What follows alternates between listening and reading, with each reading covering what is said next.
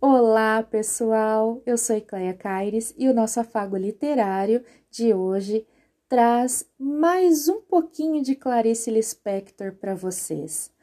O que eu trago hoje para que vocês possam conhecer e refletir a respeito é uma crônica de Clarice.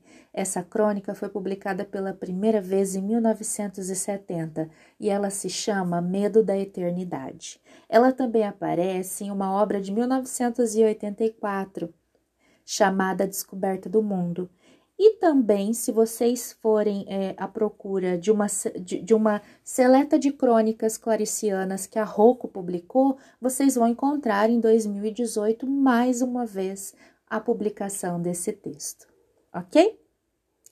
Clarice, vocês sabem, como no nosso primeiro podcast eu tratei dela, é uma das nossas escritoras uh, mais atemporais que tivemos. Ao mesmo tempo em que eu trago um texto de 1970, vocês vão conseguir enxergar muitos pontos de encontro com a alma humana agora em 2021, né? E a oportunidade é para que vocês possam ouvir e saborear todas as informações que esse texto traz como um carinho para a alma de vocês, ok? Vamos então ao medo da eternidade. Jamais esquecerei meu aflitivo e dramático contato com a eternidade. Quando eu era muito pequena, ainda não tinha provado chicles e, mesmo em Recife, falava-se pouco deles. Eu nem sabia de que espécie de bala ou bombom se tratava. Mesmo o dinheiro que eu tinha não dava para comprar. Com o mesmo dinheiro eu, lucra eu lucraria não sei quantas balas. Afinal, minha irmã juntou dinheiro, comprou e, ao sairmos de casa para a escola, me explicou: tome cuidado para não perder, porque esta bala nunca se acaba, dura a vida inteira. Como não se acaba? Parei um instante na rua perplexa. Não acaba nunca e pronto. Eu estava boba. Parecia-me ter sido transportada para o reino de histórias de príncipes e fadas. Peguei a pequena pastilha, cor-de-rosa, que representava o elixir do longo prazer. Examinei-a, quase não podia acreditar no milagre.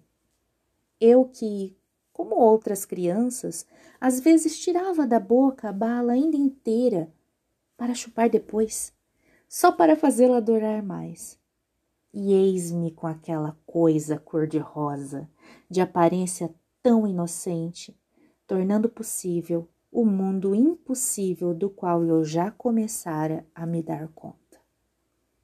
Com delicadeza, terminei afinal pondo o chicle na boca. E agora, o que é que eu faço? Perguntei para não errar o ritual que certamente deveria haver. Agora chupe o chicle para ir gostando do docinho dele e só depois que passar o gosto você começa a mastigar. E aí mastiga a vida inteira. A menos que você perca. Eu já perdi vários. Perder a eternidade? Nunca. O adocicado do chicle era bonzinho não podia dizer que era ótimo. E ainda perplexa, encaminhávamos-nos para a escola. Acabou-se o docinho. E agora? Agora mastigue para sempre. Assustei-me. Não saberia dizer por quê. Comecei a mastigar em breve tinha na boca aquele puxa-puxa cinzento de borracha que não tinha gosto de nada. Mastigava, mastigava, mas me sentia contrafeita. Na verdade, eu não estava gostando do gosto. E a vantagem de saber que a bala era eterna me enchia de uma espécie de medo como se tem diante da ideia de eternidade ou, ou de infinito. Eu não quis confessar que não estava à altura da eternidade, que só me dava era aflição. Enquanto isso, eu mastigava obedientemente, sem parar. Até que não suportei mais. E, atravessando o portão da escola, dei um, um jeito de o chicle mastigado cair no chão de areia. Olha só o que me aconteceu, disse eu, em fingido espanto e tristeza.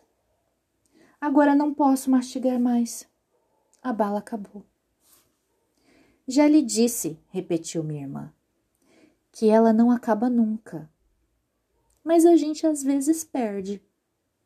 Até de noite a gente pode ir mastigando, mas para não engolir no sono, a gente prega o chicle na cama. Não fique triste. Um dia eu lhe dou outro.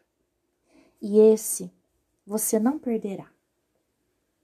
Eu estava envergonhada diante da bondade de minha irmã, envergonhada da mentira que eu pregava dizendo que o chicle caíra da boca por acaso, mas aliviada, sem o peso da eternidade sobre mim.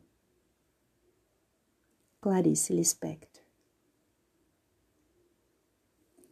Assim como os chicles eram o peso da eternidade para essa narradora personagem, qual é o seu peso da eternidade? Se ele está muito forte, e você não suporta mais, jogue fora. Deixa que ele caia na areia. Um beijinho e até o nosso próximo encontro.